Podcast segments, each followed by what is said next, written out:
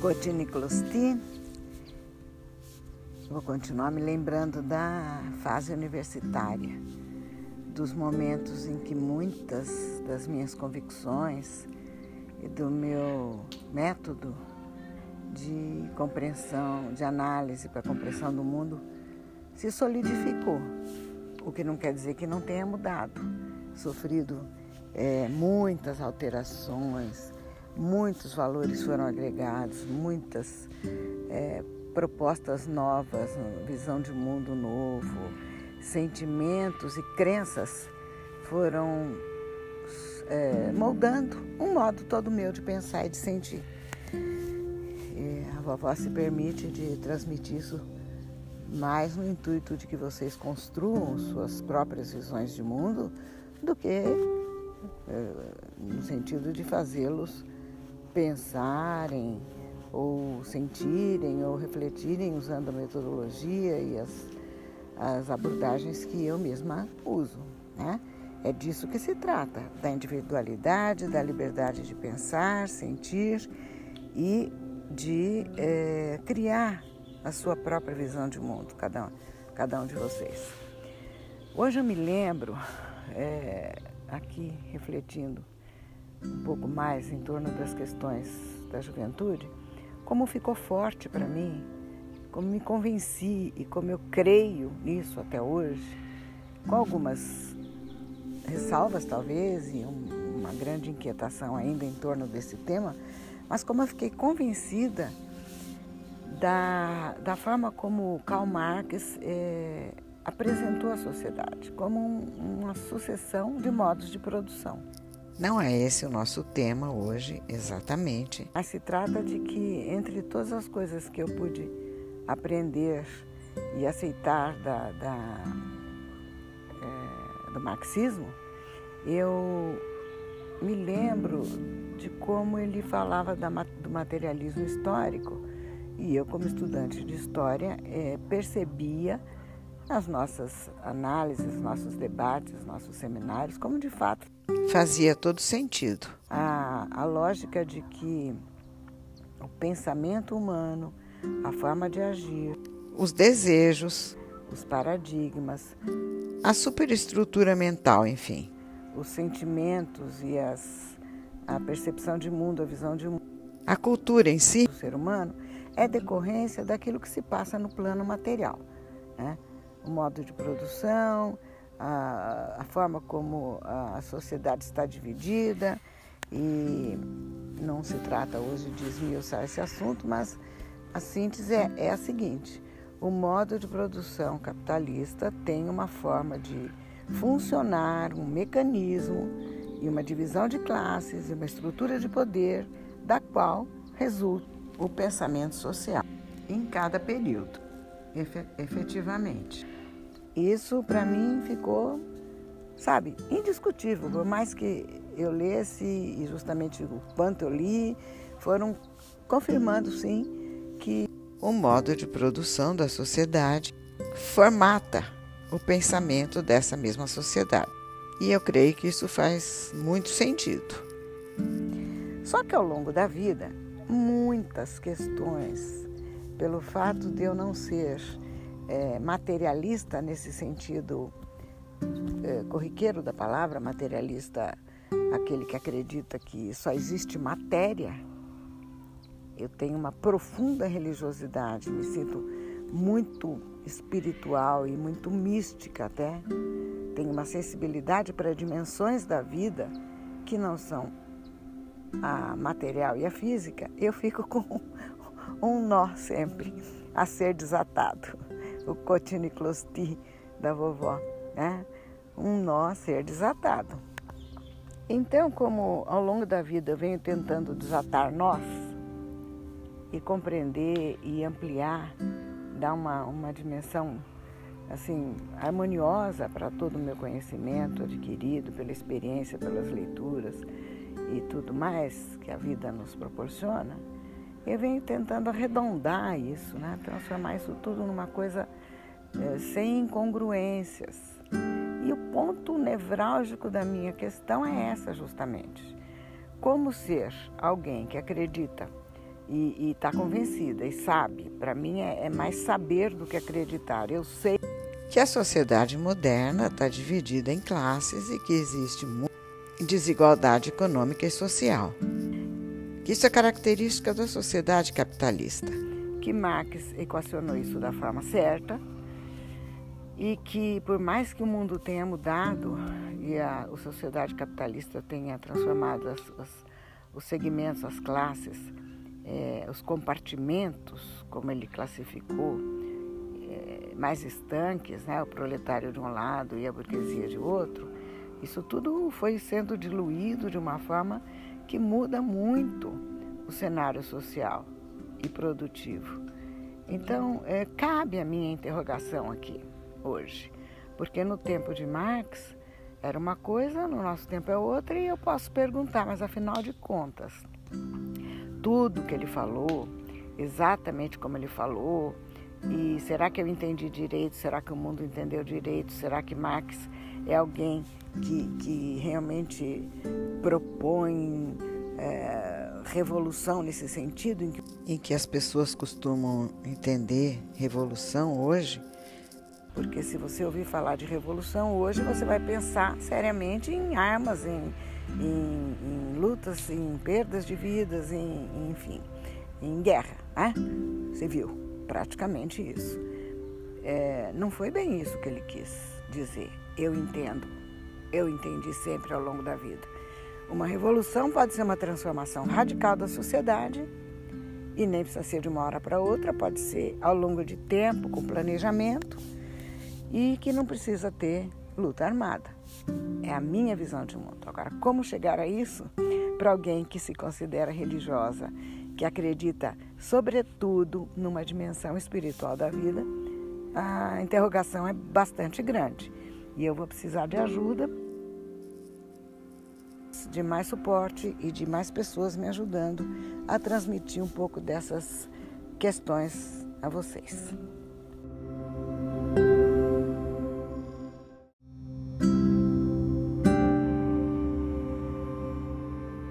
Há muitas é, filosofias, há muitos modos de procurar o bem-estar, a felicidade, é, o propósito de vida e causas a serem vividas que não são exclusivamente é, religiosas.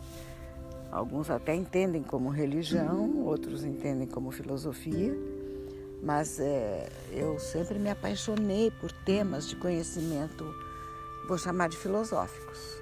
E provavelmente no futuro eu serei desmentida e corrigida e assim vamos aprendendo junto. Mas eu entendo como filosofia de vida, proposta de vida, o taoísmo e o budismo, por exemplo. Conhecimentos orientais, milenares, que é, vieram sempre de encontro, né, pinceladas do que imagina, não tenho conhecimento profundo não, mas é, assim como eu me aprofundei, por exemplo, em é, relativamente ao que eu sei de, de, do que é o taoísmo e do que é o budismo, mas eu me aprofundei um pouco mais em espiritismo, na doutrina kardecista, todas, todos esses conteúdos foram suporte, é, colunas, estruturas e é, como é que eu diria isso? É, nortes para a minha vida, né? as poucas coisas que eu pude aprender desses conteúdos. Mas fizeram sentido para mim, sempre. Uma coisa tão simples como yin e yang, as forças opostas que atuam no, no, no universo, é, essa, essa contradição, essa luta dos opostos na natureza na, no universo todo, faz sentido para mim, né? Isso é, é, do taoísmo, devagarzinho vamos estudar, vamos rever, vamos pensar juntos. E a, a serenidade que busca um, um budista, a contemplação, a meditação, a busca do seu interior, do seu eu verdadeiro, todos esses conteúdos que os orientais é, é, criaram e, e vivem, vivenciam até hoje, que já se espalhou por muitos, vamos dizer, por muitos é, adeptos ocidentais, tudo isso foi criado em ambientes livres dessa coisa que eu chamo contaminadora do capitalismo, de valores materiais né, e de é, priorização daquilo que é matéria. Então, comigo fica, em, em mim fica essa, essa dicotomia sempre, essa, é, ficam se degladiando esses conceitos, é, eu vou chamar de espirituais e filosóficos, e a crença e a preocupação de que o mundo material é é uma injustiça só, é uma bagunça muito grande, é uma desorientação. O mundo material que nós vivemos, né? o mundo capitalista mesmo, de verdade, dando nome aos bois. E recentemente eu reli um livro que eu, que eu vou trazer para vocês aqui, algumas pinceladas deles, já a partir desse episódio, que se chama Socialismo e Espiritismo.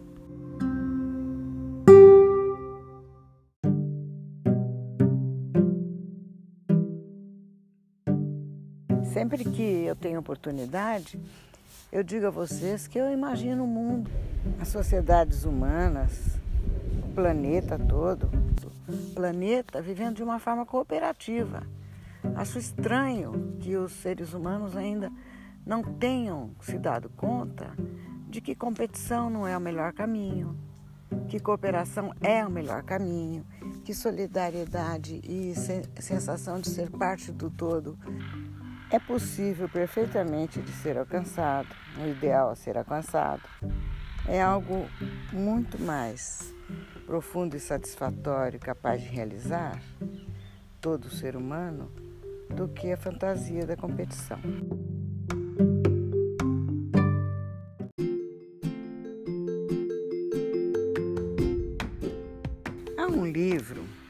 Foi escrito em 1927 por Leon Denis, chama-se Socialismo e Espiritismo e tem um prefácio de Freitas Nobre. É, eu tenho esse livro em mãos relendo porque a, a busca e a minha inquietação sempre na direção de caminhos, meios através dos quais a sociedade humana, não que eu tenha algum poder de, de conduzir quem quer que seja, a não ser a mim mesma, e as pessoas que pensam e que trocam ideias comigo, enfim, a gente tem algum alcance sempre, né? Mas eu com vocês me sinto totalmente à vontade para sugerir leituras que encaminhem mesmo as posturas, as, as crenças e as ações nesse sentido de, de busca do melhor sempre. E, e esse livro é, do Leon Denis, escrito nessa data que eu mencionei, é, já, no já no prefácio, o, se diz aqui que, que foi escrito antes dos principais experimentos políticos originado, originários das teorias de Engels, Marx e Lenin. Quer dizer, antes mesmo do socialismo se implantar no mundo soviético, antes, muito muito antes da, da China, muito antes de Cuba e, e, de outras experiências socialistas. E é interessante que, que vai ser feito um paralelo entre a ânsia de fraternidade do espiritismo, do cristianismo e o desejo de um mundo mais justo na doutrina marxista. É muito interessante, tá? E, e alguns textos eu até vou, vou ler aqui para vocês, eu vou destacar, mas vou apontando já algumas reflexões do prefaciador, que são bem interessantes, que vale a pena a gente repetir da forma como ele colocou. Mas de início eu, eu lembro que me chama a atenção como de fato, quando o socialismo, a, a doutrina marxista foi pensada e explicitada por Karl Marx, é, aquilo era uma teoria, uma proposta de análise da, da sociedade, de como ela funciona, dos mecanismos dos, do processo histórico e sugestão né, é, de como deveria ser superada a contradição que torna a sociedade injusta no mundo capitalista. E, e aquilo tudo não tinha se transformado em, em algo prático ainda, uma realidade prática. O que me chama a atenção, acho interessante refletir, é que na implantação prática, realização no mundo prático, nas sociedades humanas, daquilo que foi inspirado por Marx, muitas distorções podem acontecer. E é bom a gente não tomar é, uma coisa pela outra. A inspiração marxista, o socialismo marxista, a ideia de mudança radical na forma como a sociedade é experienciada pelos seres humanos, não deve ser confundida com experiências A, B, C ou D. A própria experiência de implantação do socialismo sofre mudanças ao longo do tempo, é, a partir do que os homens vivenciaram, analisaram, viram que deu certo ou que não deu certo nas, nas já implantadas, nas formas socialistas já implantadas no mundo. Tá?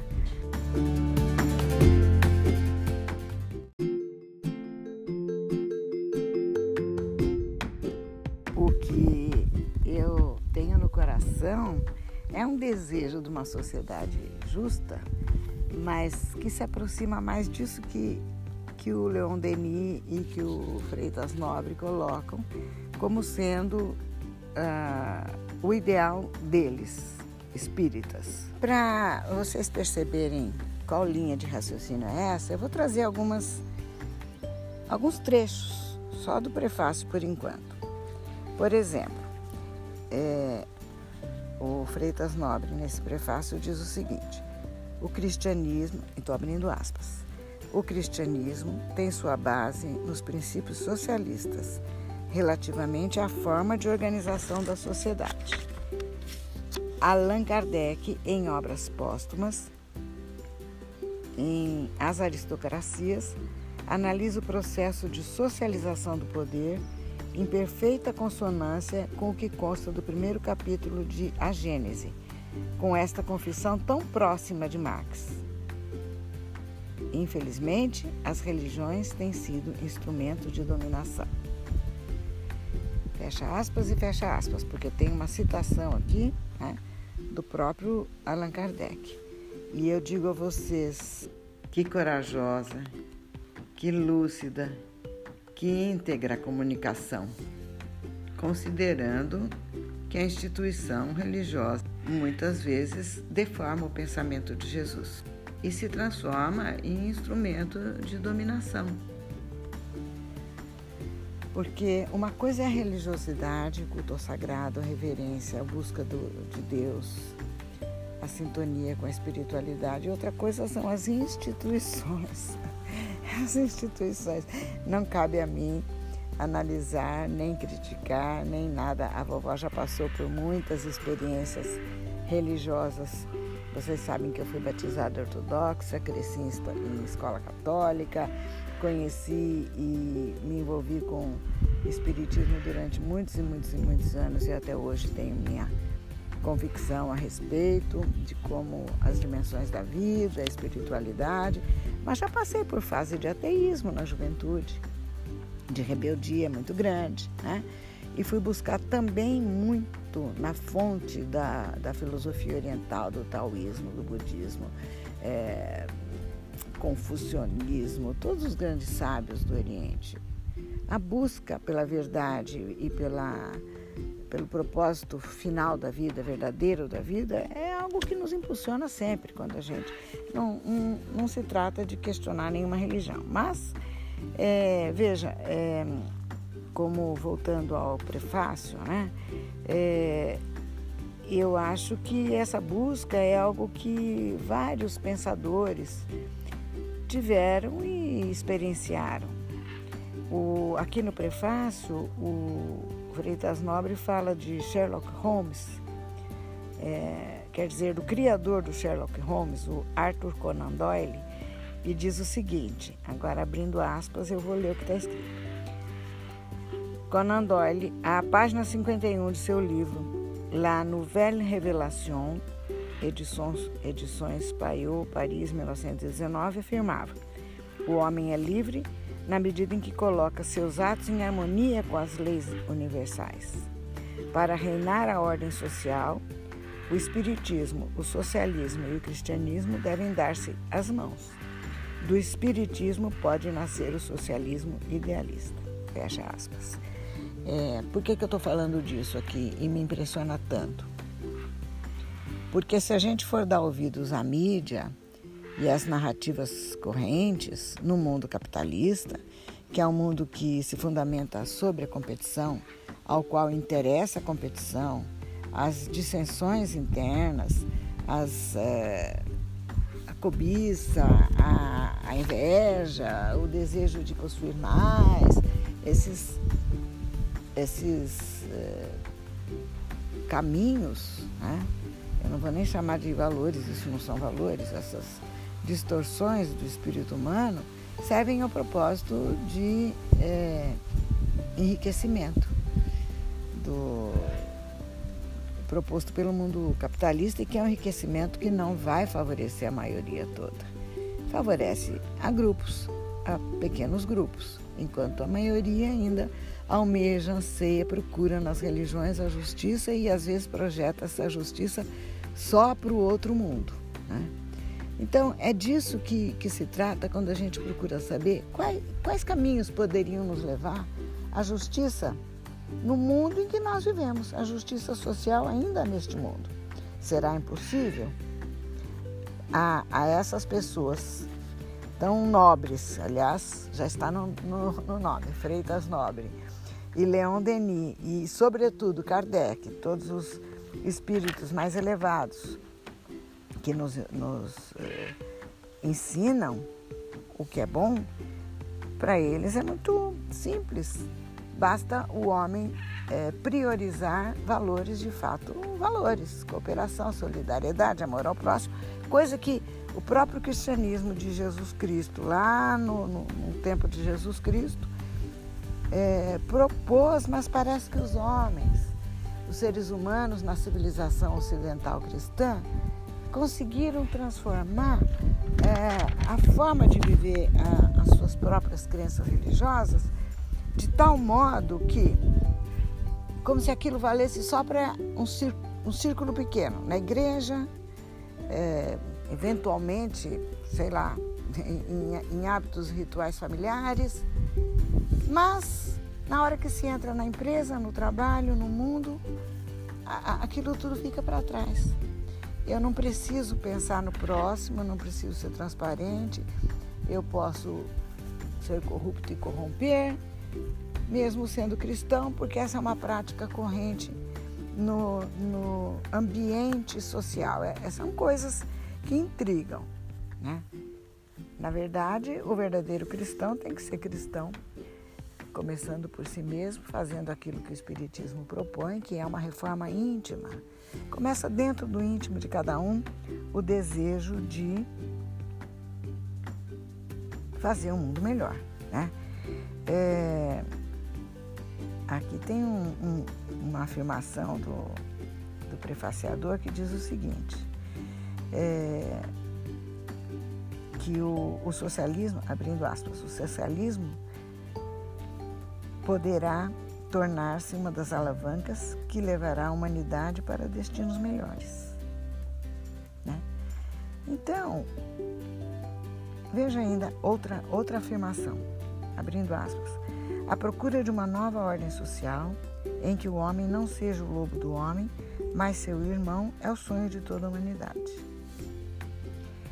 Nenhum cidadão de sentimentos firmados nos princípios do cristianismo pode aceitar sem uma justa reação as disparidades sociais e econômicas que colocam fabulosas riquezas, em geral mal ganhas e mal utilizadas, ao lado de agrupamentos de párias que não têm o mínimo para sobreviver. Eu vou parar um pouquinho por aqui, já tem conteúdo suficiente para vocês pensarem um pouquinho e perceberem até que ponto nós podemos progredir em nossa compreensão dos caminhos propostos por filósofos sensitivos, pensadores e médiums, pessoas que realmente devem conduzir a humanidade e não líderes, entre aspas, é, que são oportunistas, que são vítimas da, da cupidez e do desejo de engrandecimento pessoal apenas. Vamos deixar isso por aqui? Vamos pensar com mais calma, com bastante amor no coração, nos caminhos propostos pelos, pelos avatares, pelos grandes iluminados, tanto do mundo ocidental quanto do mundo oriental.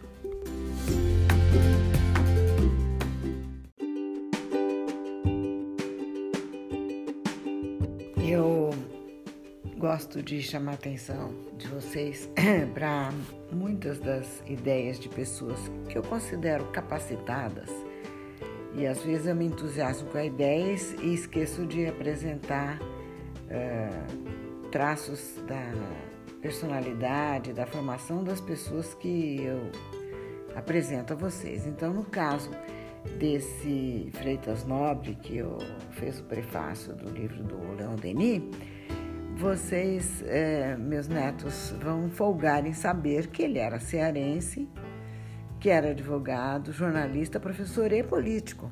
Eu estou dizendo isso aqui agora e, e, e, contando a vocês que essa edição que ele prefaciou foi de 1948, um ano depois que a vovó nasceu. É, aliás, ele, ele se formou na, na, no Lago São Francisco, na Faculdade de Direito da USP. Eu estou contando isso por quê? Para vocês verem que não são viagens, sabe? É, não são pessoas que são incapazes de é, projetar um futuro sem analisar a, a, o dado de realidade do presente. Ele foi político, ele foi advogado, ele foi jornalista, ele conhecia perfeitamente a realidade do mundo em que ele vivia em 48. E como espírita e como alguém que sabia que devia atuar, ele faz um prefácio desse. Então é muito importante que a vovó pare um tempo analisando, discutindo e contando coisas para vocês a respeito disso aqui. Tem um, um, trechinho aqui que eu vou usar é, já finalizando esse episódio de hoje, é, partindo para a finalização, quando ele mostra, quando ele conta que Allan Kardec, em obras póstumas, que ele já citou uma vez, dizia o seguinte, abre aspas, a aspiração do homem para uma ordem de coisas melhor que a atual é um indício certo da possibilidade de que chegará a ela. Cabe, pois, aos homens amantes do progresso ativar esse movimento pelo estudo e a prática dos meios julgados mais eficazes. Fecha aspas. Vou lembrar que ele se refere muitas vezes que não havia violência na pregação de Jesus, embora ele fosse muito enfático a dizer que era mais, era mais é, fácil um camelo passar pelo buraco de uma agulha do que um rico entrar no reino do céu. Claro que ele queria dizer com isso é, que a riqueza não poderia é, levar ninguém a, a, ao céu se ela fosse usada em benefício próprio apenas, se ela não fosse feita para ser distribuída. E aqui eu chamo a atenção, esse, esse raciocínio meu não é de não é de Kardec, muito menos do Evangelho de Jesus, mas eu, eu vejo uma distinção muito clara muito, muito grande entre assistencialismo e justiça social. Já falei disso algumas vezes E a justiça social se alcança através de propostas políticas, de políticas públicas, de ação política, de manifestação das pessoas que estudaram, que leem, que têm senso crítico, que têm opinião própria a respeito, que se posicionam. É através de posicionamento mesmo. Né? É claro que Jesus nunca pregaria violência, mas ele prega sem posição. E Jesus tomou posição. Como nós estamos falando de Jesus, talvez eu tenha que falar da Igreja Católica, mas eu vou deixar isso para um próximo episódio. Por agora, vamos ficar com esse início de comentário de uma obra que eu acho que vai merecer algum, alguns episódios de tão importante que me parece.